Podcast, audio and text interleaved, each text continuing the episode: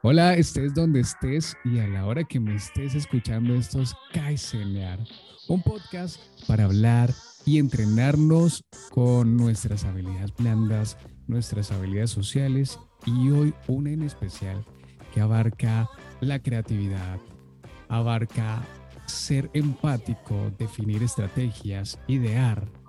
Recuerda que el Kaizen proviene de la mejora constante y Kaizenear proviene de un verbo que se utiliza como el aprendizaje constante y continuo que realizamos en este podcast. Porque lo ideal es que tomes una idea y la pongas en práctica y empieces a entrenarte con todas estas habilidades. Hoy tengo una invitada muy especial. Ella sabe perfectamente que es precursora de que este podcast haya salido a la luz. Si ella no me hubiese lanzado una palabra en un momento oportuno, muy probablemente este podcast hubiese salido a la luz mucho tiempo después. Carolina Moya, ¿cómo estás? Muy bien, ¿y tú? Claro, muy bien, afortunadamente. Y hoy además muy entusiasmado con el tema porque hay algo que me fascina y es la curiosidad, la creatividad, que es algo que dominas a través del design thinking. Tú me corriges si muy probablemente mi inglés no es tan bueno y tan fluido. Así que ese es el tema principal de hoy, Caro. Cuéntanos, ¿quién eres, Caro? Bueno, bueno, como tú dices, mi nombre es Carolina Moya. Yo soy ingeniera industrial, durante muchos años en mi, de mi vida trabajé en empresas, en el área comercial, en el área de mercadeo, pero ya hace unos años decidí emprender y tengo un emprendimiento que se llama Innovation to Go. Este emprendimiento está dedicado a diseñar experiencias de cliente, experiencias de empleado y a diseñar servicios. Y una de las herramientas que yo utilizo mucho para poder llegar a entender a los clientes, a los consumidores, poder encontrar las necesidades de los empleados, poder realmente enfocar las empresas en una cultura centrada en el cliente, crear servicios o mapear servicios que estén centrados en el cliente, es el design thinking. Entonces, como tú lo dijiste, es una, una muy buena herramienta y bueno, pues ahorita ya hablaremos un poquito más de eso. Eh, ¿Qué temas estaremos hablando en concreto? ¿Cómo puedo yo ser un design thinker? ¿Qué habilidades encontramos? Les decía que me entusiasma mucho porque vamos a hablar de creatividad, vamos a hablar de liderazgo, vamos a hablar de empatía y vamos a hablar además de cualidades como lo es un pensamiento integrado, como lo es una colaboración en equipo. Esto que me parece súper importante, que es la curiosidad, la mente abierta y el pensamiento constructivo. Caro, ¿desde dónde podemos empezar para analizar, comprender y conocer acerca de esta área tan importante? Bueno, podemos empezar como contando un poquito qué es como tal, más bien como de dónde viene. Porque para muchas personas el design thinking puede ser algo nuevo. Pueden decir como, bueno, esto es una, una disciplina que es nueva, pero en realidad el design thinking lleva muchísimos años tal vez no con ese nombre, tal vez la han empleado muchas personas, muchos inventores a través de la historia, eh, cuando han enfocado sus diseños, sus productos, sus servicios en las personas. Es decir, el design thinking, que es pensamiento de diseño, como se traduce en español, es parte de lo que busca es crear productos y servicios enfocados en las personas. Nosotros ya habíamos visto, pues hace muchos años, con grandes inventores, inclusive con personas que se han destacado en la industria automotriz, en la industria de alimentos, muchos diseños de servicios y de productos que estaban enfocados en las personas, es decir, que de alguna u otra manera cambiaban la vida de las personas. Lo que pasa es que esto no había tenido un nombre hasta básicamente como el año 1991, cuando David Kelly funda IDEO. IDEO es una empresa norteamericana que es una consultora empresarial en temas de diseño, de, de diseño de productos, de diseño de servicios y de diseños digitales. Esta empresa lo que hace es que empieza a indagar y empieza a crear como o a retomar estas metodologías y empiezan ellos a crear como una nueva estrategia o unas nuevas técnicas que provienen del diseño, del diseño de productos, de los diseñadores como tal, de la, digamos como de la carrera de diseño, de las personas que se dedican al diseño y empiezan a, a irlas moldeando un poquito más hacia la parte organizacional, hacia la parte de las personas que diseñamos servicios, que diseñamos productos, que diseñamos experiencias.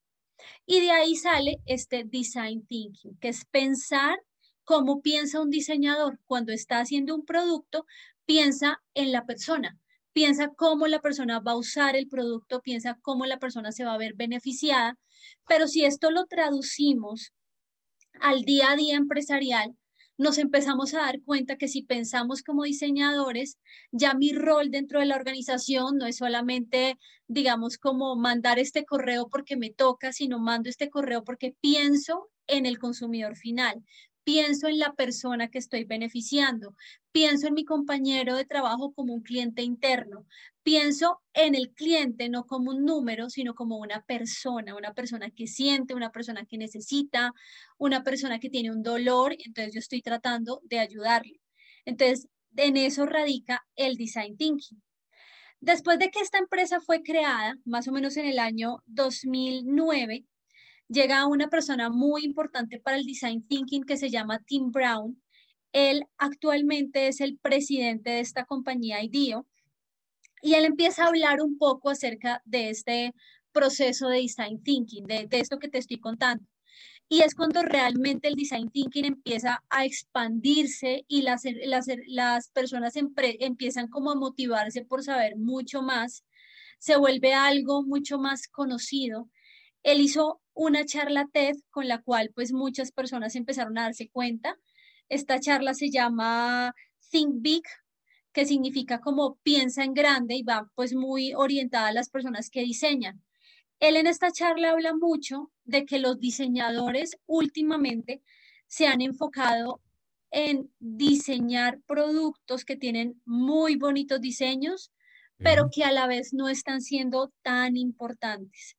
¿Y qué quiere decir esto? Que nos estamos enfocando es en el objeto, nos estamos enfocando en que los productos sean atractivos, sean fáciles de usar y sean comercializables, pero mucho enfoque en moda, en estético, en la estética, en la parte física y en el consumismo, es decir, como producir por producir, porque hay una moda, porque realmente si yo le llego a vender este producto va a ser beneficioso para mí o para mi compañía, pero al final nos estamos olvidando es de quién lo está usando, de la persona que está detrás.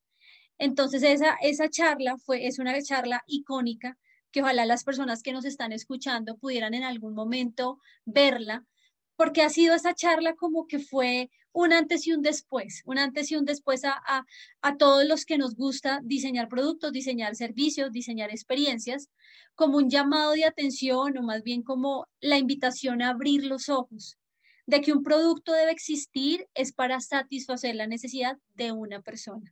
No enfocarme en el producto, no enfocarme en la rentabilidad, no enfocarme en las unidades que vendo, enfocarme en lo que hay detrás de eso, que es un ser humano.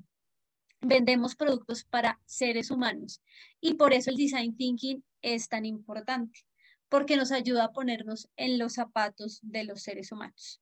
Claro, para tener un contexto mucho más específico, ¿cuáles serían esas marcas que lideran precisamente esto que se quiere dar, esa experiencia? ¿Cuáles crees tú que serían esas marcas que de momento están liderando este pensamiento creativo, esta experiencia hacia el cliente, hacia el usuario? Bueno, yo creo que hoy en día hay muchas, hoy en día hay muchas marcas, nosotros podemos ver ya muchas empresas que sobre todo en este momento están diseñando experiencias diferenciadas para personas, para seres humanos. Sin embargo, si hablamos de estas marcas que son conocidas por todos y que han marcado también como un antes y un después, nosotros podemos estar hablando, por ejemplo, de Amazon. Amazon es una empresa que siempre se ha preocupado por la experiencia de su cliente. Y para poderse ocupar de esa experiencia, se tiene que poner en los zapatos del cliente empleando metodologías como el design thinking. Por ejemplo, Apple. Apple cuando está diseñando un dispositivo, lo diseña de tal manera que sea cómodo, que se adapte a las necesidades que tenemos como usuarios. Los, los dispositivos, eh, eh, digamos, el objetivo de los dispositivos es facilitar la vida. Entonces, en ese orden de ideas también está buscando como todas estas experiencias que nosotros vivimos todos los días y cómo mediante un teléfono puedo ayudar a que tu vida cambie a que tu vida sea mejor, a que ahorres tiempo, a que tengas todo a la distancia de un clic, a que todo esté integrado y no tengas que tener muchos dispositivos conectados, sino tratar de que todo se simplifique.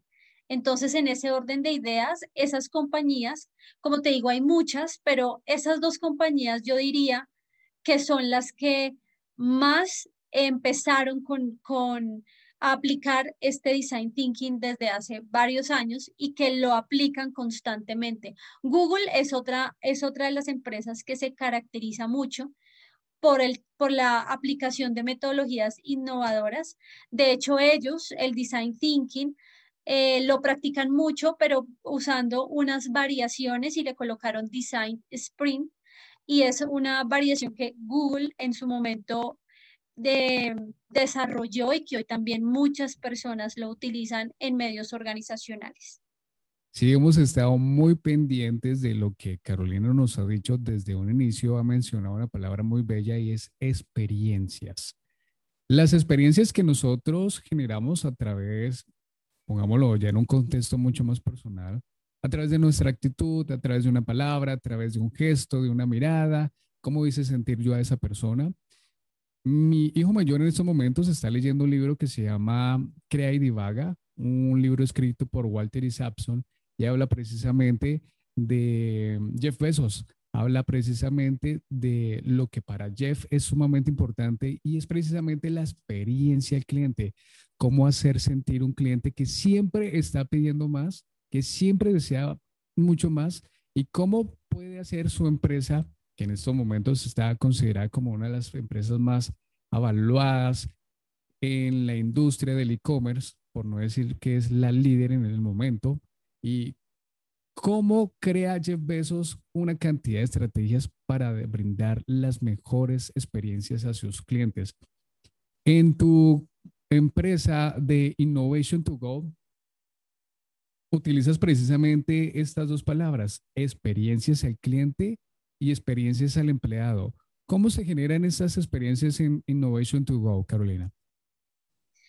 Bueno, estas experiencias se generan, digamos que nosotros generalmente utilizamos varios pasos y el primero de ellos tiene que ver mucho también con el primer paso de, de la metodología del design thinking, que ahorita más adelante se los voy a explicar un poquito más profundamente.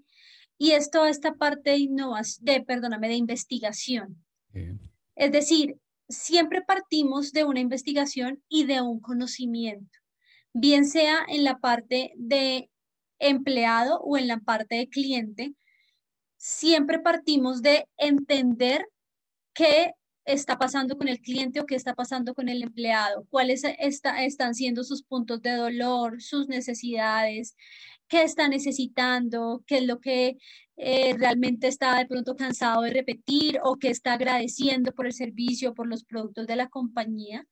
Este proceso se llama como darle voz al cliente o darle voz al empleado. ¿Qué, quiere decir? Escucharlo. Escuchar realmente lo que él está sintiendo, escuchar realmente lo que él está viviendo, porque muchas veces las empresas del escritorio hacia acá creen que la experiencia está supremamente bien y que todas las cosas están pasando de la mejor manera. Pero cuando vaya, vamos hacia allá, salimos por la puerta de la oficina y vamos realmente a mirar lo que está pasando, no sé, en la tienda, lo que está pasando con nuestro asesor de ventas, lo que está pasando cuando tenemos eh, en nuestra, no sé, en, en la boutique el vestido que queremos vender o, o lo que sea que se trate en nuestra compañía, nos damos cuenta en realidad qué es lo que está viviendo el cliente, es decir, cuál está siendo su experiencia real. Entonces partimos de una investigación, partimos de un entendimiento y con base en eso empezamos a mapear como toda esta experiencia que tiene el cliente o que tiene el empleado para encontrar como estos puntos que en esta metodología se llaman puntos de contacto, que pueden llegar a ser no tan satisfactorios para el cliente o para la persona que estemos evaluando, cliente, empleado o la persona que estemos evaluando. Y después la idea es empezar a hilar un poco más delgado en cada uno de estos puntos de contacto que no son tan satisfactorios y generar planes de acción que permitan que realmente estén, eh, que satisfagan las necesidades que tienen los clientes, es decir, que generen una experiencia tan buena que el cliente quiera volver, que quiera volver a comprar, que sienta que la empresa lo escucha, que sienta que el producto es realmente lo que él quiere, que sienta que el servicio es inolvidable. Mejor dicho, que salga de ahí y quiera recomendar que otras personas vengan a comprar o vengan a, a, adquirir el servicio. Y asimismo con los empleados, que los empleados se sientan tan contentos que no se quieran ir, que quieran que otros amigos trabajen en la compañía o que si eventualmente por alguna razón deciden irse, siempre lleven en su corazón la empresa en la que trabajar. Esto es espectacular, Carolina, porque esto es un contenido para, para la gran mayoría de personas, sea porque tienen un pequeño emprendimiento, sea porque tienen una compañía inmensa. Estamos buscando dar unas experiencias muy importantes al cliente y al empleado. Aquí les confieso que yo tengo un gusto por el servicio del cliente, tengo un gusto por hacer mi trabajo de la mejor manera, buscando que mi cliente se lleve la mejor experiencia. Todo esto lo fui cultivando desde que empecé mi trayectoria como, como empleado. Afortunadamente empecé a emplearme en temas de ventas, vendedor desde ropa, vendedor desde ropa interior para mujeres. Entonces tenía que dar y brindar una muy buena experiencia representando muy bien a la marca por la que trabajaba. Luego pasé a ser un consultor y vendedor de tecnología. Y algo que siempre se me quedó es que debo brindar, o más que debo brindar, debo aportar una estupenda experiencia a mi cliente y qué bueno que también nombres la experiencia de los empleados. A lo mejor hay compañías que no le dan tanta importancia a la palabra, a la opinión del empleado, quien es el que está precisamente enfrente de cara a cara con el cliente y sabe pues las, las objeciones, los disgustos, lo que no, no, ¿cómo decirlo? lo que el cliente no ha logrado encontrar en esa empresa, en ese lugar a donde va a realizar la compra y donde quiere recibir una excelente experiencia. Claro, ¿cómo puedo ser un design thinker? Bueno, ¿cómo puede serlo? Hay, bueno, generalmente hay cursos de certificación en design thinking hay eh, talleres online, hay libros muy buenos sobre design thinking. De hecho, eh, pues les iba a comentar que Tim Brown, la persona que les estaba mencionando ahorita, él tiene un, libro que se llama Change by Design y es un libro que también fue como uno de los primeros libros que salió eh, acerca del design thinking. Es como un libro ícono en esta materia hay empresas que también tienen talleres online, cursos online. De hecho, esta, empresa IDEO tiene una página web que se llama ideo.org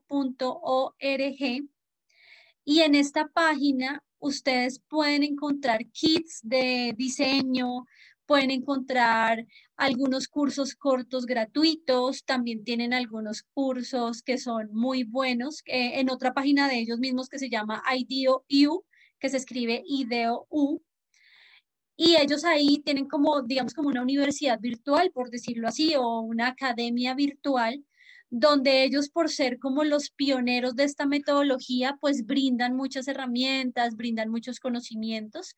Entonces, digamos que en este momento en Internet y en escuelas también privadas de design thinking, de design thinking hay muchas herramientas que uno puede utilizar para poder empezar a, desarrollar estas habilidades. pero sí hay algo que yo considero que es importante en este tipo de metodologías y es que más allá de leer, más allá de hacer un curso, que es importante para saber la, la, base, la teoría, es importante que las personas empiecen a aplicarlo, es decir, empezar a desarrollar estas, esta, este pensamiento de diseño, se logra con la práctica. Se logra con la práctica de técnicas de ideación, técnicas de creatividad, de empezar a pensar diferente, de empezar a desarrollar el pensamiento lateral también, como pensar cosas diferentes a respuestas comunes o a preguntas también como muy comunes. Entonces, eso es importante además de la teoría. Yo creo que es una combinación. Claro, claro, poner en práctica lo que estamos aprendiendo, poner en práctica eso que aprendí de este libro. Ay, ¿cómo llevo esto a mi emprendimiento, a lo que estoy haciendo? ¿Cómo llevo esa pequeña frase? Por ejemplo, hay una frase que me encanta y tú me dirás qué opinas y es que si tú no estás pensando en el cliente, entonces no estás pensando. Sí, es muy cierto, claro, porque es que eh, de hecho las compañías se deben a sus clientes. Yo puedo tener el mejor producto de todos o el, o el servicio, el mejor servicio de todos, pero si no tengo clientes, pues este producto y este servicio si no se venden es como si no existieran, ¿no? Es decir, no tienen una razón de ser, están ahí puestos y no pasa nada. Entonces, sí, si no pensamos en el cliente es como si no estuviéramos pensando absolutamente ninguna estrategia. Aparte de lo que estás diciendo, de que esto, de, que lo que leamos y lo que aprendamos lo apliquemos en la vida laboral y en nuestra empresa y emprendimiento, yo también recomiendo mucho, sobre todo cuando estamos hablando de temas de creatividad, que esta creatividad empecemos a aplicarla en nuestra vida diaria, porque la creatividad y toda esta parte del pensamiento diferente es algo que se desarrolla. Muchas veces nosotros estamos trabajando en nuestra oficina o en nuestro emprendimiento y la vida se nos vuelve una monotonía, es decir, nos levantamos, eh, nos arreglamos, bueno, hacemos ejercicio, lo que hagamos por la mañana, nos sentamos todo el día, después nos levantamos, nos lavamos los dientes y nos acostamos. Y esta monotonía o este piloto automático que nosotros tenemos durante todo el día es el encargado de que estos pensamientos diferentes no surjan. ¿Por qué? Porque nuestro cerebro ya se empieza a acostumbrar a que haciendo lo mismo las cosas empiezan a marchar digamos, medianamente bien. Marcho todo el día sabiendo que ya tengo que ponerme esta camisa, este pantalón, prendo el computador y pues el cerebro, digamos que no, no está en una zona en incómoda en la cual tenga que pensar diferente como para resolver un problema. Es decir, no estamos, no sé, en una isla desierta donde tenemos realmente que pensar cómo conseguir comida y entonces ser creativos para poder sobrevivir, porque todo lo tenemos a la mano. Entonces, muchas veces esta, esta zona de confort, como a veces nosotros la llamamos, es lo que más sacrifica nuestra creatividad. Y esta zona de confort generalmente no va, o pues va en la parte laboral, pero también en la parte personal. Por eso lo que yo recomiendo es en la parte personal también empezar a aplicar técnicas de creatividad. ¿Y cómo pueden ser estas técnicas de creatividad? Empezar a hacer cosas que no hagamos usualmente. Es decir, no sé, em, organicemos y votemos lo que no nos sirve y empecemos, cambiemos las, las cosas del orden en la casa, digamos, cambiemos los espacios para que cuando empecemos, eh, lleguemos, nuestro cerebro empiece a pensar diferente. Podemos cambiar y variar eh, el restaurante donde almorzamos todos los días, llegar a la casa por rutas diferentes o desarrollar, por ejemplo, no sé, crucigramas, estos ejercicios de pensamiento lateral que son como resolver problemas que, que son diferentes, digamos que la, que la respuesta no siempre es lógica, sino que son respuestas un poco más creativas y disruptivas. Eh, no sé, pintar, escribir, ese tipo de cosas, algo que nos guste, pero que también sea como de crear. Digamos, a mí, por ejemplo, personalmente me gusta mucho escribir. Desde pequeña me gusta mucho escribir. Y yo generalmente escribo, escribo mucho, me, escribo cómo me siento, escribo los planes que tengo, escribo los libros que quiero leer, escribo lo que aprendo de los libros que leí, digamos que escribo mucho y es algo que para mí sirve mucho porque me mantiene como en un momento de creatividad, de estar como en una conversación conmigo misma. Hay algunas personas que dirán, a mí me sirve pintar mandalas. Hay personas que les gusta pintar mandalas, habrá otras personas que dicen a mí me gusta tejer, otras dirán a mí me gusta dibujar. Entonces, hacer este tipo de actividades que nos generan pensar un poco diferente a lo que venimos acostumbrados, siempre nos va a abrir una ventana diferente a la creatividad. Entonces, yo recomiendo mucho tener como estos hábitos que nos permitan como recordar esas soluciones que no es necesario que pensemos en los días normales que tenemos o en los días que tenemos de monotonía para que nuestra mente general, eh, eh, o sea, frecuentemente esté generando otro tipo de ideas y que cuando necesitemos solucionar un problema, la mente esté como flexible para tener soluciones diferentes. Todo lo que acaba de decir Carolina me recuerda a una película que se llama El Día de la Marmota. Invito a las personas que nos estén escuchando, es una película clásica, creo que es de los 90, inicio de los 2000, donde describe todo lo que nos decía Carolina, el día de la marmota, un día que se repite exactamente todos los días. Hoy me levanté, hago lo mismo, preparo prácticamente el mismo desayuno de la semana pasada, del día de ayer.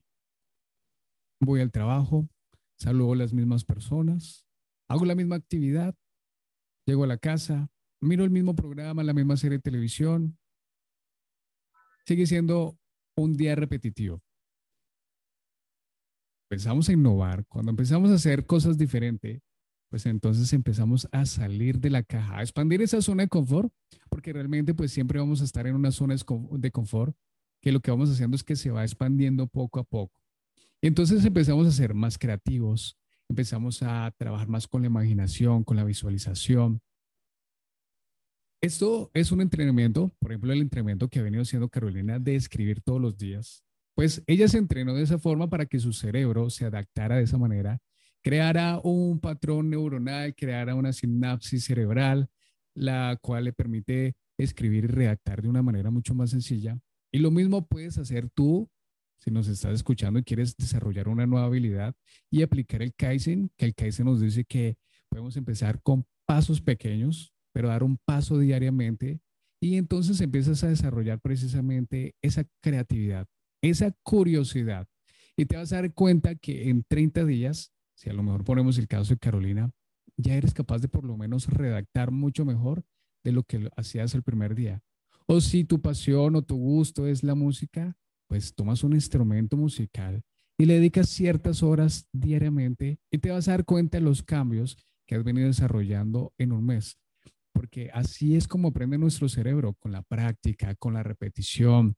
Nuestro cerebro, a él le encanta que nosotros no hagamos nada porque él cree que seguimos en el paleolítico y quiere seguir preservándonos. Él no quiere que nos pase absolutamente nada y quiere conservar la mayor cantidad de energía. Entonces, cuando nosotros innovamos y cuando nosotros hacemos cosas diferentes, pues vamos a aumentar un poco lo que es el cortisol. Esto pues va a hacer que nos estresemos un poco, pero cuando damos ese paso siguiente, pues vamos a encontrar una zona que se llama la zona de resultados, de los resultados que aprendí a través de todo lo que estuve practicando.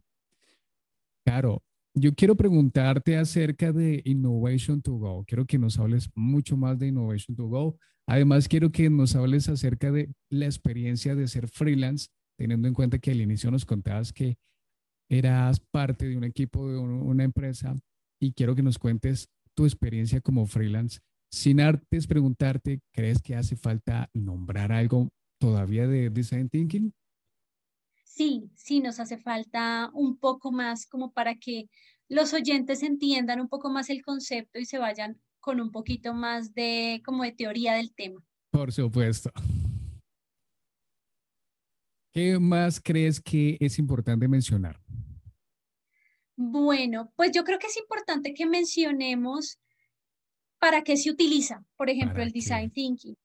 o a qué puede aplicarse. Entonces, el design thinking puede aplicarse a resolver problemas, problemas que se tengan en el trabajo, inclusive podemos estar hablando que puede funcionar para problemas personales, problemas en los que nosotros querramos resolverlos de manera diferente, o sea, que no tengamos como clara cuál va a ser esa solución o que de pronto hemos intentado solucionarlo de, solucionarlo de cierta manera y que no nos haya funcionado. Entonces el design thinking nos ayuda a resolver cualquier problema, bien sea laboral, bien sea personal, de forma creativa e innovadora. También nos puede ayudar para diseñar y desarrollar productos y servicios enfocados o centrados en las personas. Bien sea que esta persona sea un cliente, que esta persona sea un empleado, que esta persona sea un proveedor, lo que el rol que tenga esta persona es que esta persona sea un cumpleañero, por ejemplo, es enfocado en, la, en las personas, en los seres humanos. ¿Para qué también nos sirve? Para rediseñar procesos de negocios. Es por eso que se utiliza cuando nosotros estamos diseñando experiencias. En mi caso, de mi compañía, que los, las unidades de negocio, las soluciones que, tenemos son diseñar experiencias de clientes, experiencias de empleados, diseño de servicios. Entonces aquí el design thinking es muy importante porque es una metodología que se adapta perfectamente para esto. ¿Para qué también sirve? Para emprender, para crear empresas. Si hay algún oyente que esté interesado en emprender, no sabe cómo, no sabe cuál debe ser el producto o el servicio, el design thinking lo puede orientar bastante porque le puede ayudar a encontrar eh, cuáles son estos productos que podrían ser, estos servicios que podrían ser, siempre como lo he dicho, con foco en las personas. Eh, para diseñar estrategias de negocio, para cambiar la estrategia de negocio, para mm, entender alguna situación que no esté siendo clara, bien sea a nivel personal, a nivel laboral, nos sirve también el design thinking. Y también quiero pues también aprovechar como para contarles un poquito más, primero como unos pilares que tiene el design thinking, es decir, por qué por qué es tan importante o cuáles son como estas características más importantes. Y yo diría que la primera es que es centrado en el usuario. Y en este momento cuando hablamos de usuario, estamos hablando de cualquier persona que consuma cualquier producto o servicio. Es decir, usuario no solamente me refiero a un entorno digital, porque hoy usuario se utiliza mucho en la parte digital, Aquí estoy hablando de usuario igual persona, igual ser humano. Centrado en el usuario significa eso. ¿Qué quiere decir? Que empieza con las necesidades que tiene el ser humano, la persona que lo consume. Eh, se fija mucho en lo que esta persona pueda necesitar y tiene un entendimiento de algunos factores muy importantes que son el contexto, es decir, mira a la persona con su contexto, eh, no sé, sus características demográficas, qué está pasando en su entorno. No es lo mismo crear un producto y, un servicio para una persona que de pronto vive en la India que para una persona que vive en Estados Unidos, su contexto es completamente diferente, su cultura es diferente, sus creencias, sus hábitos son diferentes. Entonces aquí es donde el design thinking eh, emplea ciertas técnicas para entender de dónde estamos partiendo. También eh, se entiende la narrativa de estas personas, cómo conciben el mundo, cómo conciben su realidad, cuáles son sus creencias, teniendo en cuenta que hoy en día también los usuarios son diferentes. Antes nosotros estábamos hablando de personas que de pronto las empresas les vendían un producto, les contaban cómo era el producto y ellos terminaban comprándolo o de pronto estaban interesados. Y hoy en día los, los usuarios son personas informadas, personas que tienen acceso a Internet, que sus necesidades cambian rápidamente, son exigentes o somos, porque yo también soy usuaria de muchas cosas. Somos exigentes, nos gusta la agilidad, queremos que los productos lleguen rápido, lo queremos ya, no queremos hacer fila. Eh, si no está el color, me voy a otra tienda y ni siquiera me voy a otra tienda, me voy a otra página. Entonces, esto hace que este, el estar centrado en el usuario ayude a entender muchísimo más todas estas tendencias de comportamiento que tenemos los seres humanos hoy. El segundo pilar que también es muy importante es que el design thinking tiene una etapa, que ahorita les voy a explicar las etapas, que se llama prototipado. Y el prototipado es muy importante porque eh, esto implica que el design thinking nos ayuda a que probemos con un modelo que podamos ver, que podamos palpar, que podamos eh, hacer funcionar en cierta manera, comer, usar, ponernos o darle play y que funcione de alguna manera y darnos cuenta si realmente eso es lo que quiere el cliente. Es decir, prototipamos para, pues, para mostrarle a nuestro usuario o a la persona que sería como nuestro cliente potencial si realmente esto es lo que está él esperando. Si realmente esa necesidad que en el momento uno él me dijo que tenía, la puede satisfacer con esto que yo le estoy entregando, hecho un prototipo.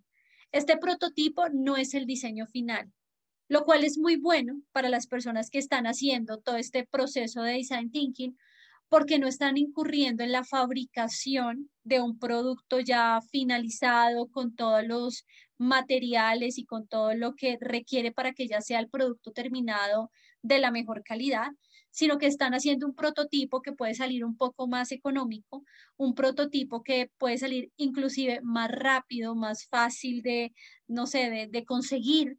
Y entonces, en dado caso de que haya algún error, de que debamos hacer algún ajuste, va a salir un ajuste más rápido, más ágil, vamos a perder menos tiempo, vamos a hacer menos reprocesos y vamos a emplear menos inversión. Entonces el prototipado es algo fundamental porque básicamente lo que hace el prototipado es que en el camino vamos ajustando. No funciona como antes y yo no sé si tú, Diego, recuerdas que hace mucho tiempo, cuando uno estaba estudiando, le decían como, haz un plan de negocios. Entonces uno se ponía a hacer el plan de negocios de introducción, marco teórico, justificación, bibliografía, bueno, mil cosas y hacías como todo un plan de negocios que resultaba un documento bastante grande, bastante profundo también porque las investigaciones realmente eran profundas, pero al final como que se quedaba en el papel. Sí, de ya después poner en marcha una empresa de la cual habías hecho una investigación casi un año, era como, bueno, y ahora como que por dónde empiezo. Obviamente algunas, algunas personas pudieron haberlo hecho, pero en el ejercicio no era como tan práctico. El design thinking sí nos da la, posibilidad de hacer estos prototipos que es como ve construyendo en el camino y vas probando, ¿sí? Entonces, esto nos ayuda a que vayamos ajustando. O sea, voy, doy un paso, corrijo, doy otro paso, hasta que por fin llego a un modelo final que será mi modelo que realmente va a satisfacer estas necesidades del cliente. El tercer pilar es que ahora los clientes, no solamente, o las personas en las cuales va enfocado este producto o servicio, bien sea clientes, empleados, proveedores, lo que he mencionado, no solamente participan como consumidores, sino también participan como creadores. ¿Por qué? Porque las sesiones o la manera en que el design thinking funciona es que tiene una, es una metodología participativa y colaborativa. ¿Esto qué quiere decir? En la mayoría de las veces se hace en equipo y ojalá sea en equipos interdisciplinarios. Es decir, si yo estoy en una compañía y quiero diseñar una solución para los empleados, no solamente quiero que en este equipo en que estamos diseñando la solución estemos los de recursos humanos, por ejemplo, o los jefes o los líderes de área. Súper importante que acá participe justamente la persona que va en algún momento a recibir esta solución, este beneficio o este cambio. Entonces, invito a otras personas de otras áreas, ojalá sean también áreas que no tienen nada que ver, porque acá lo importante es como ese cruce de información, que se, que se vean como todos estos puntos de vista que las personas tienen diferentes acerca de un mismo objeto. Tú sabes que un mismo objeto tiene muchas caras y que dependiendo del ángulo en donde yo esté, lo voy a ver diferente. Entonces eso pasa cuando tú estás haciendo una sesión o un workshop de design thinking con personas que de pronto una persona de contabilidad otra persona de servicio al cliente, otra persona que sea de mercadeo y de pronto alguna persona que sea de auditoría y de pronto ellas no tienen mucho, mucho en común en ese momento en la solución que se quiere generar, van a generar ideas diferentes, pero que también van a ser tan ricas en información y tan diversas que pueden dar lugar a productos y servicios realmente muy completos, muy innovadores y que solucionen de maneras diferentes la situación que se está viviendo. Entonces, en muchos grupos de design thinking, las empresas se atreven también a invitar a los clientes. Y estas prácticas son muy buenas. ¿Por qué? Porque estamos teniendo en cuenta lo que quiere el cliente.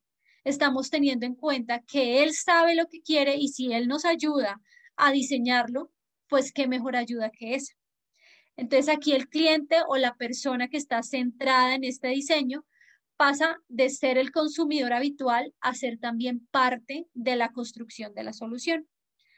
Y el último eh, pilar que tiene este proceso y que yo identifiqué, porque pues esta, esta enumeración la, la he venido trabajando yo en el transcurso de que he desarrollado la metodología, es el proceso iterativo. ¿Qué quiere decir? No es un proceso, el design thinking no es un proceso que vaya en una sola vía. Como antes nos explicaban a nosotros las matemáticas, que era eh, como análisis, eh, solución y respuesta, creo que era, ya no lo recuerdo muy bien. Entonces, no es así de lineal, no es paso uno, paso dos, paso tres, sino es como vas al paso uno, vas al paso dos, de pronto te das cuenta que no es, te devuelves al paso dos, vuelves y revisas el uno, ya te diste cuenta que estaba bien, pasas al cuatro.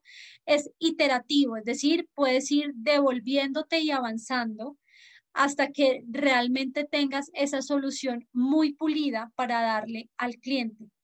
Esto que te permite que estés validando constantemente con el usuario si está bien, y no te esperes hasta el último momento cuando ya tienes un producto completamente terminado, tienes 20 mil unidades fabricadas y que el consumidor te diga, mm, no me gustó.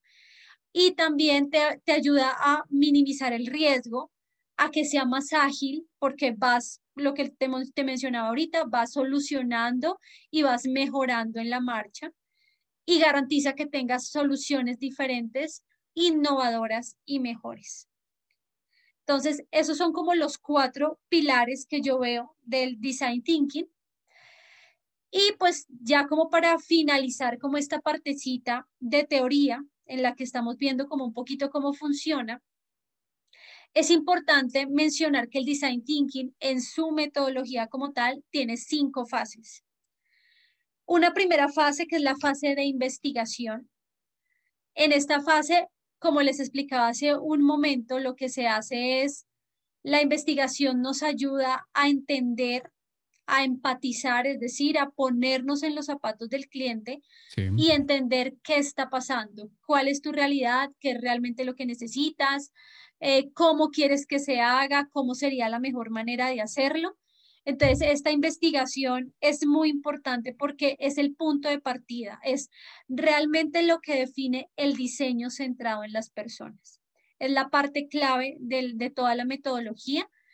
Y para poder llegar como a esta empatía o a, empatizar, es importante de pronto eh, apoyarnos en, técnicas como entrevistas, eh, charlas con los clientes o con las personas implicadas, hacer observación de su comportamiento, eh, preguntarles cómo se sienten, eh, hacer focus group o todo este tipo como de metodologías que nos puedan ayudar a comprenderlo mejor o a comprenderlos mejor. La segunda fase que también es muy importante es la fase de definir ¿Y qué es definir? Definir el problema. Ya cuando yo tengo como toda esta investigación y me doy cuenta que los clientes o las personas que necesitan la solución eh, están presentando esta necesidad, quieren un producto que les solucione esto, de pronto no les alcanza el dinero o la calidad está muy bajita.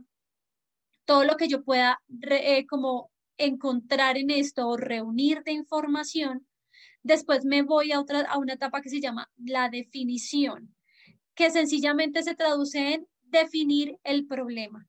Defino cuál es el problema real que tienen estas personas. ¿Sí? Cojo todos estos hallazgos, todas estas necesidades y defino el problema o el reto que tengo que resolver en la metodología. Después la tercera fase es una fase de ideación. En esta fase de ideación es cuando básicamente decimos aquí dejamos volar nuestra creatividad y por eso ahorita pues te estaba diciendo como todas estas recomendaciones de creatividad, porque aquí es cuando la creatividad, digamos como que aflora en, toda en todo el proceso. Acá es donde la creatividad tiene que sacar su máxima expresión para que realmente las soluciones que demos sean realmente innovadoras. En esta parte de ideación, nosotros estamos hablando del pensamiento divergente. El pensamiento divergente es este pensamiento en el cual nosotros no, solamente estamos aportando ideas que sean como las normales, las lógicas, las ideas que siempre tenemos, sino que nos damos la oportunidad de empezar a tener ideas diferentes, ideas que no se nos hubieran ocurrido, ideas que podemos considerar en su momento locas, pero que de pronto después pueden llegar a valer la pena. Entonces, esta es una etapa en la cual nosotros primero hacemos esta parte divergente que es votar ideas o tener ideas, así se nos ocurran y que uno diga, esto está muy loco. Importantísimo no juzgarla. Y como estos trabajos son en equipo, también es importantísimo no juzgar al compañero. Obviamente cada uno en su rol va a tener ideas completamente diferentes, cada uno en su experiencia va a tener ideas que de pronto a la otra persona ni se le hubieran ocurrido, pero de eso se trata. O sea, este es un momento en que debemos pensar diferente completamente, votar ideas y que las personas se sientan en un ambiente seguro para seguir votando ideas que no son convencionales, que no se juzgue, que no, se, no haya burla, que no haya prejuicios, es lo más importante de, este, de esta etapa. Y después venimos a una parte que se llama la parte convergencia, que es cuando ya toda esta parte de ideación empieza como a cerrarse un poquito y empezamos a escoger cuáles son las mejores ideas. ¿Cómo las escogemos? Dependiendo de cuáles sean las variables importantes para nuestra persona. Puede ser que sea económica la solución, entonces de pronto alguien pensó una solución muy buena, pero es muy costosa, entonces esa idea ya no. Puede que se necesite la solución a corto plazo y alguien pensó algo maravilloso, pero que se puede dar en unos años, entonces esa idea tampoco no. Entonces ahí empezamos como a perfilar y como a escoger y nos quedamos con las ideas que más se adaptan a las necesidades de la persona. Después llega una cuarta fase que se llama la de prototipado, que es lo que les mencionaba ahorita como en los puntos claves del design thinking. Es esta fase que a mí personalmente me parece fabulosa y funciona que a partir de la idea seleccionada empieza algo que se llama pensar con las manos. ¿Y que es pensar con las manos? Empezar a construir esta, esta solución con herramientas, con materiales, logrando como una maqueta, un prototipo, algo que sea lo más cercano a la realidad posible. Sí, sí, de pronto estamos hablando de crear celulares, podemos hacer celulares con cartulina, eh, con hacerlos, no sé, como en 3D, pero con cartulinas, eh, con plastilina, con fichas de Lego, con diferentes, no sé, balsos, pedacitos de madera ese tipo de cosas para que no se quede únicamente en la imaginación. Porque fíjate que si yo te digo a ti como, oye, la solución es un celular, a pesar de que todos sabemos qué es un celular y que la mayoría de nosotros hemos tenido un celular en nuestra mano, en tu cabeza un celular puede ser grande, en mi cabeza puede ser pequeño, en tu cabeza puede ser pesado, en mi cabeza puede ser liviano, en tu cabeza puede tener una pantalla y unas letras grandes, en mi cabeza puede ser completamente diferente. Entonces, cuando hacemos un prototipado, es como que todos nos ponemos de acuerdo a que físicamente nuestra idea de la cabeza es esto que vemos acá. Y ahí se, nos vamos aterrizando mucho más la idea.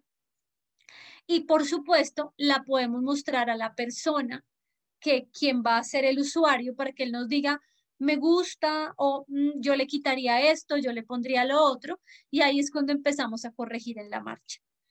Y por último, testear y probar, que es tomar este producto, llevarlo al mercado o llevarlo a los usuarios, que podrían ser el usuario em, potencial, y empezar a testear y probar cómo él lo ve, cómo lo siente, cómo lo usa, si está acorde con lo que necesita. Y ahí básicamente termina el proceso. Cuando lo adaptamos ya al mercado y hacemos la idea del design thinking o la meta es que el producto o servicio realmente logre cambiar la vida de las personas. Entonces, si tú diseñas algo que realmente no va a cambiar la vida de las personas, no tiene un sentido, no tiene un propósito. Entonces, ya en esta etapa de testear y probar, obviamente esa sería como una de las pruebas. Realmente logró facilitarte la vida, logró hacerte más feliz, logró hacerte sentir más bonita, logró hacerte sentir más fuerte, lo que sea, cambiar la vida de las personas. Todo esto que me cuentas me trae unas reminiscencias muy bellas de cuando, como les comentaba al inicio, empecé mi trayectoria laboral como empleado, como vendedor en servicio al cliente. Les cuento que trabajé como mesero en una cadena de restaurantes en Bogotá.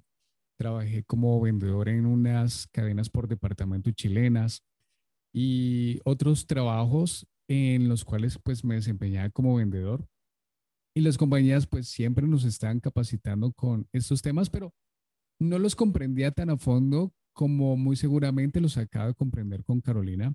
Y muy seguramente no es porque me los hubiesen explicado mal, sino porque en ese momento no tenía la actitud de aprendizaje, no tenía esa actitud de darme cuenta y comprender que eso que estoy aprendiendo en ese momento muy seguramente me va a servir a futuro porque a lo mejor quiera pasar a y dar el paso siguiente a convertirme en una persona independiente y voy a tomar todo eso que aprendí en las capacitaciones para ahora ponerlo en práctica. Voy a hacer un resumen rápidamente. Espero me haya quedado bien este resumen. Lo contrario, Caro, tú me vas a corregir, porfa. Y si ustedes han estado muy atentos, muy juiciosos, muy seguramente tomaron apuntes de todo lo que decía Carolina de los cuatro pilares y de las cinco fases, pero yo se las voy a resumir aquí para que tomen apunte nuevamente. Primer pilar, centrado en el usuario. El segundo, el prototipado. El tercero, creadores. Este me gustó mucho porque creadores hace que sea participativo, que involucre absolutamente a todos, así no tengan una relación directa y final con el cliente. Pero finalmente me, me, me acordaba de un expresidente que saludaba a una persona. Este, esta persona estaba en la Casa Blanca y estaba, si no estoy mal, creo que era la persona encargada de hacer aseo a, al pasillo y le preguntaba, ¿cómo estás? ¿Qué haces? Señor presidente, me estoy encargando de que llevemos al primer hombre a la luna. Eso quiere decir que todos podemos participar en la empresa, todos tenemos algo muy importante por aportar y todos tenemos una idea muy brillante que a lo mejor podemos pensar y podemos subestimarla y podemos decir, no, esto está muy loco. Cuarto, proceso iterativo. Proceso iterativo. Ahora, las cinco fases, investigación, hacer un análisis. Segunda fase, definir. Tercero, ideación. Y cuando me contas de ideación, mi cabeza se llenaba de, de los estudios o de lo que había investigado acerca de Edward de Bono con sus cinco sombreros y de la lluvia de ideas que podemos realizar en estas reuniones, pasando al siguiente, a la siguiente fase, la de prototipado. Y por último, testear y probar. Probar, pasar a la práctica, accionar, gestionar todo esto que tenemos en mente, que hemos venido investigando y pasarlo a la práctica. Carolina, tú me vas a decir si puedo dar una capacitación en uno de tus, de tus, de tus cursos. Claro que sí puedes. claro, ahora hablemos de Innovation to Go. Claro es el momento de hablar de Innovation to Go. Háblanos acerca de tu empresa, háblanos acerca de tu compañía. Bueno, bueno, pues eh, mi empresa es una empresa netamente enfocada en las personas. Digamos que uno de los de las premisas es esa, es centrar todos nuestros procesos en las personas y diseñar experiencias para personas.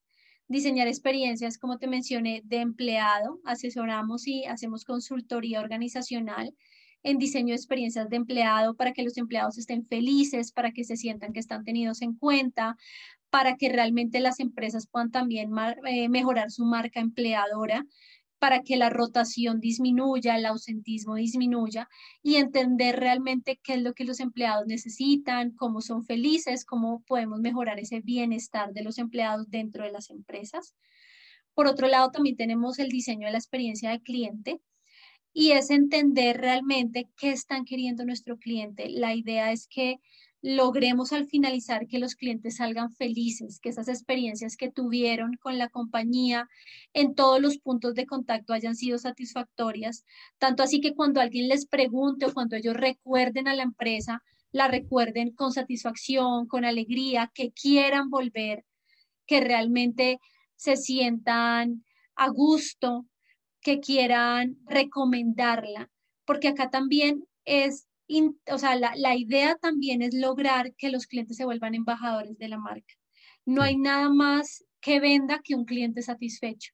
No es lo mismo que tú veas a una persona en un comercial o a una persona recomendándote un producto que tú no conoces, a que tu mejor amigo, tu mejor amiga te diga, oye, mira, esta blusa, este pantalón me lo compré en esta parte y me encantó. Al otro día uno va a esa parte a comprarse un pantalón porque le pareció bonito y porque su amigo se lo recomendó. Entonces, la idea es lograr como la fidelización, la lealtad del cliente, que todos estos índices de recomendación suban y que realmente el cliente se vaya feliz y que podamos contar con él en una próxima visita. Ese es el objetivo.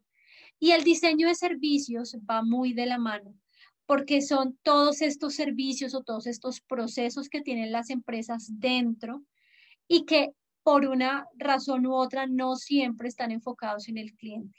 Están enfocados en el número, están enfocados en el recaudo, están enfocados en las cifras, en ciertos indicadores que no es que esté malo, no es que esté mal, digamos, no es que sea una mala práctica, sino que si no están enfocados en el cliente, a veces van en contravía con lo que realmente quiere la compañía, que es esta recompra, esta satisfacción, esta fidelidad. Entonces es volver a diseñar estos servicios, pero ya enfocándonos en una cultura centrada en el cliente. Básicamente, eso es lo que hacemos y lo que también hacemos es ayudar a las empresas a que cambien su cultura organizacional para que la centren en el cliente con estas herramientas que te mencioné. Nosotros empleamos eh, metodologías como el design thinking, el visual thinking también, que es el entendimiento de los procesos por medio de herramientas visuales como, no sé, dibujos, imágenes, este tipo de cosas. También empleamos Lego Sirius Play. Yo soy certificada en Lego y esta es una metodología muy bonita porque permite básicamente lo que ahorita mencionaba, pensar con las manos. Cuando nosotros empezamos a construir, empezamos a dejar salir cosas que generalmente no son tan fáciles de salir verbalmente o es fáciles de expresar verbalmente, sobre todo en ambientes organizacionales. A veces en ambientes organizacionales la, la comunicación no es tan directa o de pronto si digo esto, si digo lo otro, no me siento cómodo. Y estos ambientes en que las personas pueden empezar a construir para expresar cómo se sienten o para expresar una situación en particular ayudan mucho no solamente para empleados, sino también para clientes. Hay clientes que realmente a veces no saben lo que quieren, inclusive nosotros mismos como clientes. Queremos comprar algo, pero nos dicen, bueno, ¿y cómo lo quieren? No, no sé, no estoy muy seguro. Entonces a veces nos queda mejor como pintarlo, como construirlo. Entonces el Lego es de gran utilidad como metodología para esto. Otras metodologías que usamos son el uno que se llama el mapa de viaje del cliente o Customer Journey Map en inglés, y es entender la, todos los puntos de contacto que tiene el cliente en toda la relación con la compañía para encontrar como estos puntos en que tenemos que mejorar, en que la compañía debe realmente hacer cambios sustanciales para poder enamorar al cliente. Y también el mapa de viaje del empleado que funciona similar. Básicamente son estas las metodologías que utilizamos. También utilizamos otras metodologías de investigación para entender realmente como encuestas, focus group, temas de etnografía, para poder entender realmente lo que quieren las personas, lo que necesitan y poder generar soluciones que se adapten a, a lo que ellos están esperando y a lo que realmente quiere dar la empresa. Hay una cifra y una estadística que me contaban cuando recibía las capacitaciones y estaba pues como vendedor.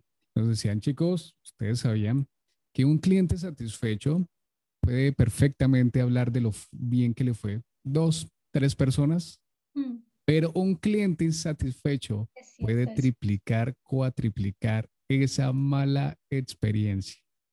Claro. Y es que fíjate que nosotros mismos lo hacemos, o sea, uno sale de alguna parte y sale contento y uno dice, qué rico, pero si a uno le va mal, ¿qué hiciste ayer? No fui, no te imaginas la fila, no te imaginas la grosería de la persona, estaba frío el plato, como que uno tiende a contar mucho más esas experiencias y es por eso que es importante que las organizaciones sepan cómo es la experiencia, porque muchas veces no se dan cuenta. De hecho, yo muchas veces les digo a mis clientes que eh, muchas personas o muchas organizaciones le tienen como pavor a las quejas y los reclamos. Dicen como, y no, una queja, ojalá nadie ponga una queja y un reclamo, ojalá nadie se queje. Pero las quejas y los reclamos son regalos. Son regalos porque realmente quien se queje es una, una persona que realmente le importa a la empresa. Si tú te das cuenta cuántas veces uno como consumidor no estuvo satisfecho y no se toma el trabajo de quejarse sencillamente se levanta y se va y le cuenta a sus amigos y nunca vuelve. Y la empresa nunca sabe por qué se fue, por qué no volvió, no le damos, digamos, como la, la ventaja o, o no le damos ese regalo de que pueda saberlo. Entonces las quejas y los reclamos primero vienen de personas que realmente nos quieren mucho, como cuando uno tiene un muy buen amigo que le está diciendo, oye, mira, esto no lo estás haciendo bien y te digo, te lo digo porque te quiero de pronto no te gusta lo que te estoy diciendo, pero te lo digo por tu bien. Básicamente así funcionan las quejas y los reclamos. Entonces, es super, supremamente importante darle la oportunidad al cliente de que verdad diga lo que está sintiendo, escucharlo y con base en eso tomar acciones. Un regalo me gustó bastante ese término, ese concepto, y es que en lo personal, nosotros no crecemos con adulaciones, no crecemos con palabras bonitas, nosotros crecemos con verdades, sean dolorosas o no sean dolorosas, finalmente es lo que nos da ese crecimiento, no precisamente las adulaciones. Pienso que como empresa, como compañía, como persona, nosotros necesitamos de esas áreas de oportunidad, pues es la única o una de las maneras de cómo podemos nosotros mejorar los procesos, mejorar en nuestro servicio, mejorar en esas experiencias que queremos aportar a nuestro cliente y algo muy bello también hacia nuestros o nuestro equipo de trabajo. Caro, Estupendo este tema. Como les decía desde el inicio, vamos a hablar sobre habilidades, como es empatizar, cómo lo es la creatividad, cómo lo es el liderazgo, cómo lo es un pensamiento integrado y muchas más. Y ahora quiero que nos vayamos mucho más a lo personal, Caro. Y en lo personal es cómo ha sido ese salto de construir tu propia empresa, de pasar de estar aportando en un equipo de trabajo, ahora ser independiente, freelance, tener tu propia empresa? Bueno, eh, ha sido muy bonito, realmente ha sido muy bonito. Yo empecé mi proyecto paralelo cuando todavía estaba trabajando, yo empecé a formarme, empecé a leer, empecé a estudiar. De hecho, mi certificación de Lego yo la hice cuando todavía era empleada porque ya me estaba perfilando para lo que yo quería hacer. También mi, yo estudié Design Thinking en la Universidad Nacional, entonces eso también lo hice paralelo a cuando yo todavía estaba trabajando, entonces me fui formando, me fui perfilando para, para lo que yo quería construir. Ha sido una experiencia maravillosa, realmente no me arrepiento ni un solo minuto porque el estar emprendiendo no solamente es un reto profesional, sino también un reto personal. Creo también que he crecido mucho como persona durante este tiempo, pues ya llevo, ya voy para dos años, creo, más o menos. Eh, entonces ha sido una experiencia bastante bonita de mucho crecimiento, de mucho aprendizaje, de mucha disciplina, de conocerme a mí también, cuáles son mis fortalezas, cuáles son mis debilidades. Obviamente, en un ambiente laboral también uno se conoce, también hay mucho crecimiento, pero cuando tienes un emprendimiento en el cual tú eres la persona que básicamente eres tu líder, básicamente eres la persona que construye, eres la persona también comercial, es la persona que hace el contenido, todo esto básicamente como que te va ayudando a formarte en diferentes áreas, ya después pues vas teniendo personas que te van colaborando, pero inicialmente sí es un reto empezar a manejarlo todo, empezar a tener como esta disciplina diaria, esta motivación.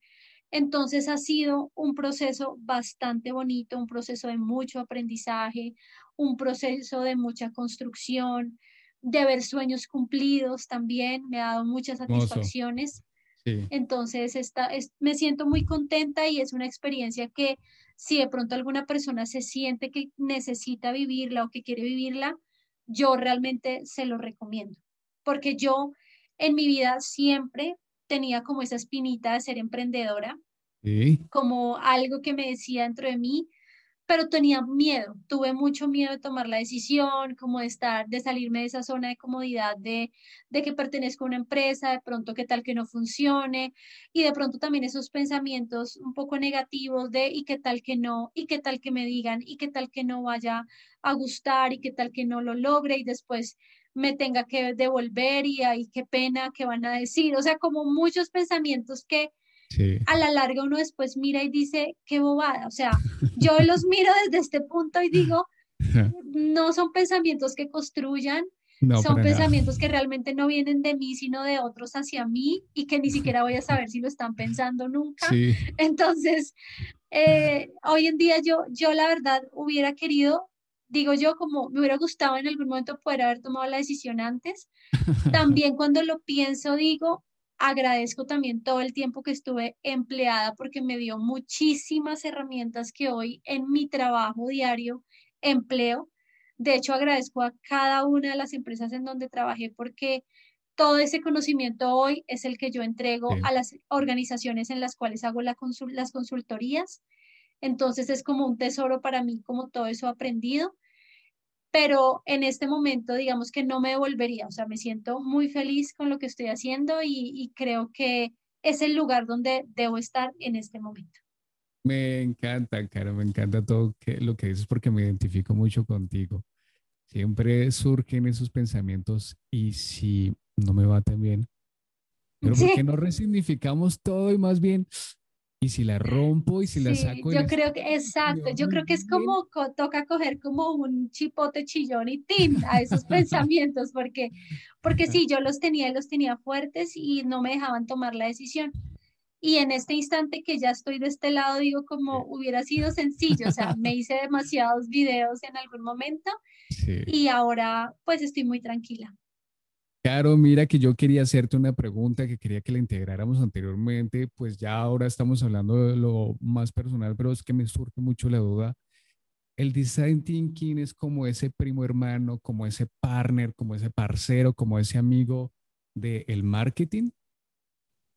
Tiene que ver, tiene que ver. No es un primo hermano, porque el marketing es una, digamos que es como una disciplina que lo que busca es vender productos, mostrarle productos a los consumidores, convencerlos, persuadirlos de comprar los productos por medio de diferentes cosas, no sé, poniéndole un buen empaque, creando un producto llamativo. Yo diría más que es muy, mucho más como hacia la, el desarrollo de producto que puede llegar a ser una partecita de marketing. Eh, la innovación también es más bien, más prima, o sea, toda la parte de la innovación. El marketing yo diría que es más complementario, más que ser eh, eh, parecido, que, sea, que haya una similitud, es complementario. De hecho, en el marketing se puede utilizar el design thinking para el desarrollo de los productos, para mejorar algún proceso, para entender mejor los clientes, pero el marketing tiene cosas, realmente se ocupa de algunas cosas que no se ocupa el design thinking. Son complementarios.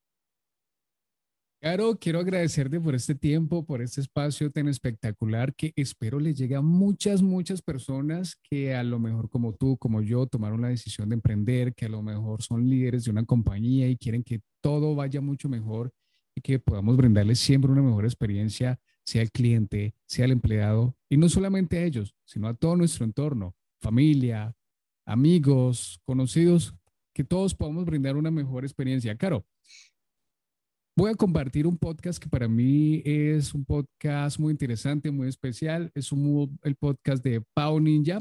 Quiero que tú también nos comentes acerca de tu podcast, uno de los podcasts que más escuchas para que los podamos recomendar. Este podcast se llama Pau Ninja. Aquí no se nota muy bien, pero lo voy a dejar en los enlaces del episodio. Es un podcast muy interesante, es un podcast multidisciplinario donde ustedes van a encontrar contenido acerca de Bitcoin, van a encontrar contenido acerca de dietas, en este caso la dieta carnívora, van a encontrar contenido muy, muy interesante y muy bien explicado por Pau Ninja, así que les recomiendo y quiero también recomendarles otro, otro podcast, pero me gustaría primero conocer qué podcast nos recomiendas tú, Caro. Vale, si quieres ve hablando del podcast que vas a decir y yo ya te digo cuáles porque estoy abriendo mi, mi celular para contarles cuáles son los que más escucho, porque hay un nombre que se me olvidó y ya se los voy a decir bien.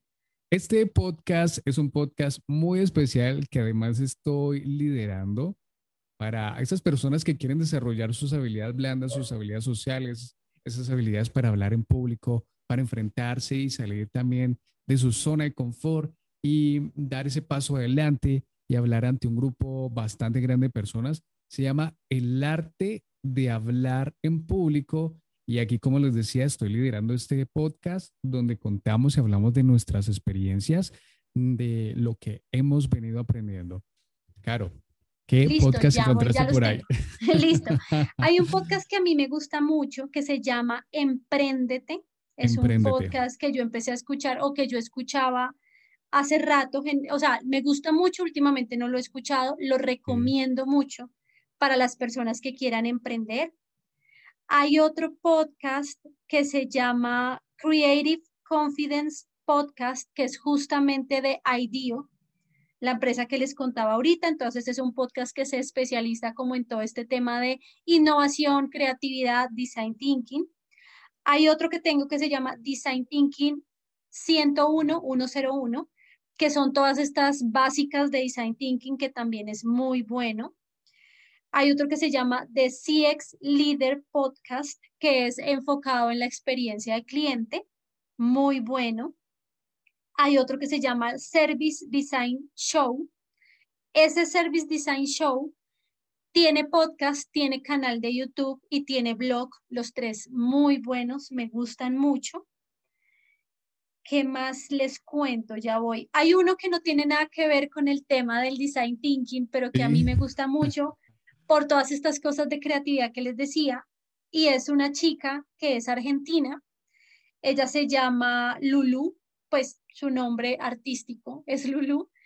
Y ella tiene un podcast que se llama Lulu Podcast. Y ella habla en ese podcast como su afición por la encuadernación, que a mí me parece una afición bastante diferente, pero bastante creativa y bastante como de mindfulness cuando uno no quiere pensar en nada, sino estar con uno mismo, me encanta. y ella cuenta cómo esa afición de la encuadernación se le volvió en su plan de vida, porque ahora dicta cursos, tiene academia, entonces cómo volvió como ese hobby eh, su trabajo, digamos, y me parece admirable y la verdad tiene cosas muy bonitas, la recomiendo mucho. Y bueno, eso es como para empezar, porque además tengo una lista larguísima, por eso tenía que sacar mi celular. Aquí, aquí pasa o, sucede algo muy, muy particular y yo siempre suelo decir que eh, estudia un poco de todo y mucho de algo. El capítulo de se llama Design Thinking y claro, lo que más escucha es contenido de Design Thinking, de precisamente de creación, pero también incluye un poquito de contenido de, de entretenimiento, de entretenimiento que sigue siendo de creatividad. Y claro, ya para finalizar, cuéntanos qué libro estás leyendo en estos momentos. ¿Qué libro estoy leyendo en este momento? Estoy leyendo un libro que se llama, eh, espérame, eh, es un libro de experiencia de cliente. Bueno, estoy leyendo un libro, tengo mi libro de cabecera, que lo tengo. Ah, no lo tengo acá, espérame que lo tengo acá. Tengo un libro que es como mi Biblia, que es este libro que lo recomiendo mucho. Biblia. Ay, no se ve casi. Se llama Construyendo experiencias. Es de Rodrigo Fernández de Paredes, se llama él. Es un libro muy bueno, es un libro que a mí la verdad ha sido como una Biblia para mí en muchas cosas. Es el primer libro que me leí de experiencia de cliente, me ha gustado mucho. Eh, me estoy leyendo varios libros también de experiencia de cliente, uno que se llama Experiencia 2.0. Me estoy leyendo uno de mapeo de experiencias. Digamos que yo constantemente estoy leyendo, pues porque esto es como un trabajo diario entonces, básicamente como que tengo varios libros en este momento más que todo de diseño de experiencias de cliente y de diseño de experiencias de empleado.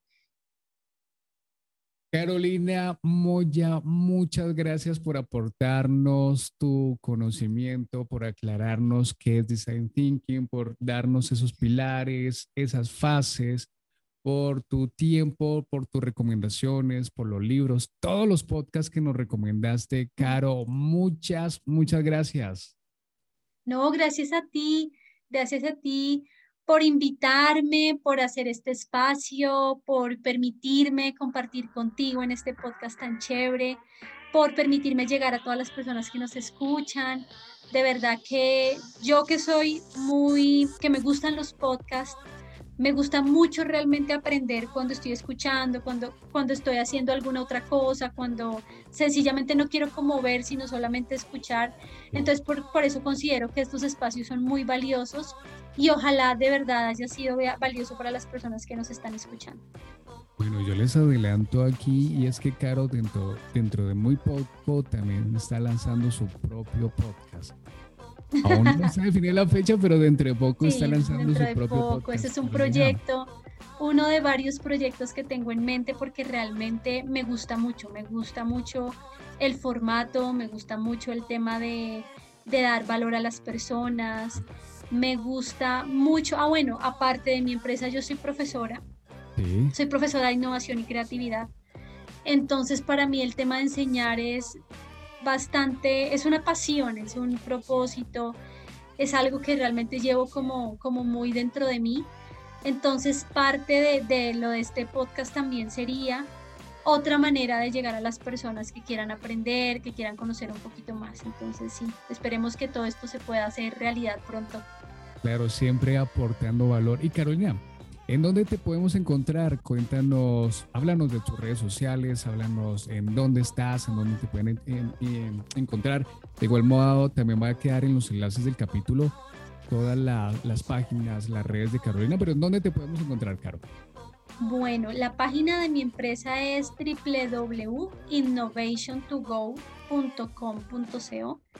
Innovation se escribe con doble N y dos Go, Innovation to Go el tú es un 2. Y lo mismo sucede en mi Instagram, es arroba innovation2go.cx y mi Instagram personal, donde también publico mucho contenido, cosas que hago, eventos a los que voy, es carolinamoya.cx. Bueno, Carolina, espero que nos encontremos en una próxima entrega. Y a todos ustedes quiero agradecerles porque esto habla muy bien de ustedes, de haber llegado hasta el final de este episodio. Habla de esa capacidad que tienen por aprender y de cómo surgir en su emprendimiento o en las actividades que estén haciendo. De mi parte, les envío un fuerte abrazo y nos veremos en una próxima entrega, así que adiós.